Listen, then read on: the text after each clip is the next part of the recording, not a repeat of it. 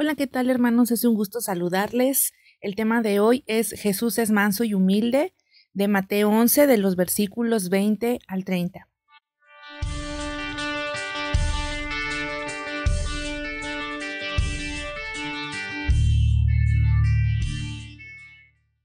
Entonces comenzó a reconvenir a las ciudades en las cuales había hecho muchos de sus milagros, porque no se habían arrepentido, diciendo, Ay de ti, Corazín, ay de ti, Bexaida, porque si en Tiro y en Sidón se hubieran hecho los milagros que han sido hechos en vosotras, tiempo ha que se hubieran arrepentido en silicio y en ceniza.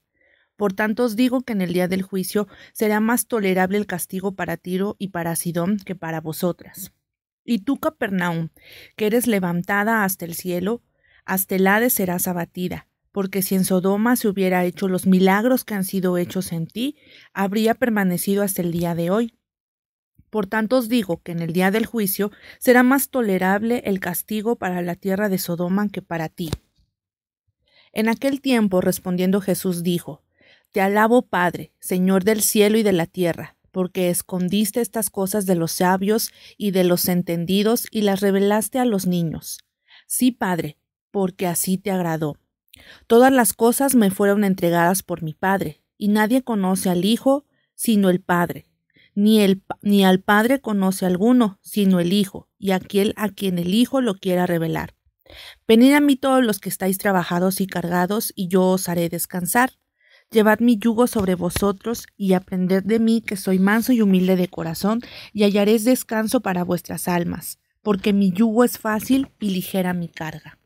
A donde iba Jesús realizó muchos milagros, especialmente en las ciudades de Galilea. Pese a esto, Corazín, Bexaida y Capernaum no se arrepintieron, por lo cual fueron advertidos de un juicio inminente.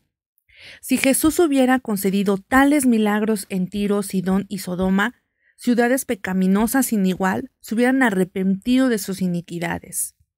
Pero en el caso de Capernaum fue por su soberbia que endureció su corazón para no creer en Cristo, pese a haber visto de cerca el reino de Dios.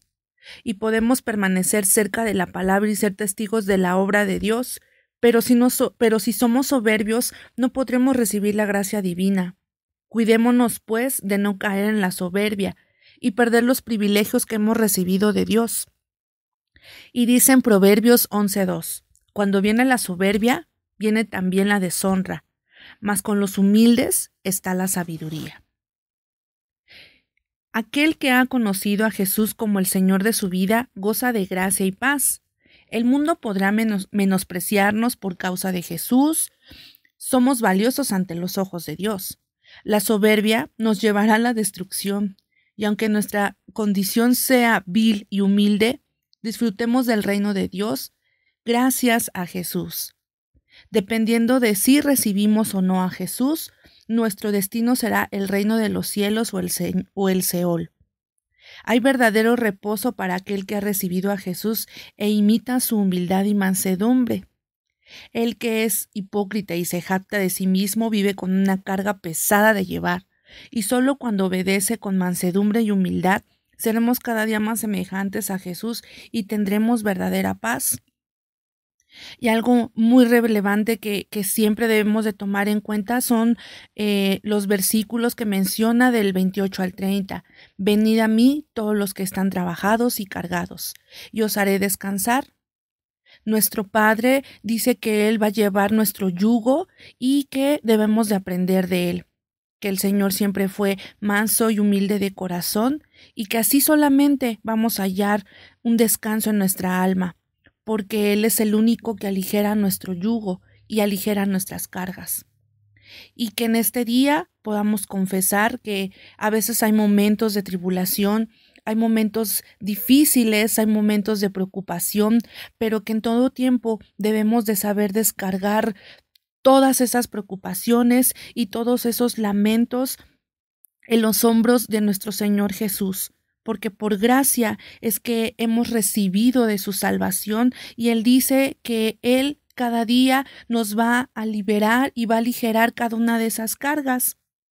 También debemos de aprender a renunciar a la soberbia, a toda incredulidad que quiera cegarnos y que quiera nublar nuestra vista de ver el obrar maravilloso de Dios en nuestras familias y que sea Dios el que nos permita cada día ver cómo se cumple su palabra en nuestra vida, en nuestra familia, en nuestras generaciones y que le permitamos entrar en un reposo, en un reposo que solamente Él sabe dar, que es de paz, de serenidad, de confianza, pero sobre todo de amor.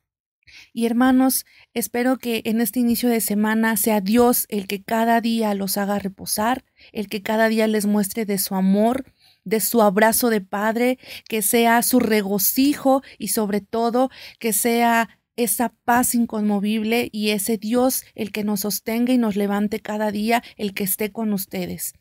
Les mando un fuerte saludo y que Dios me los bendiga.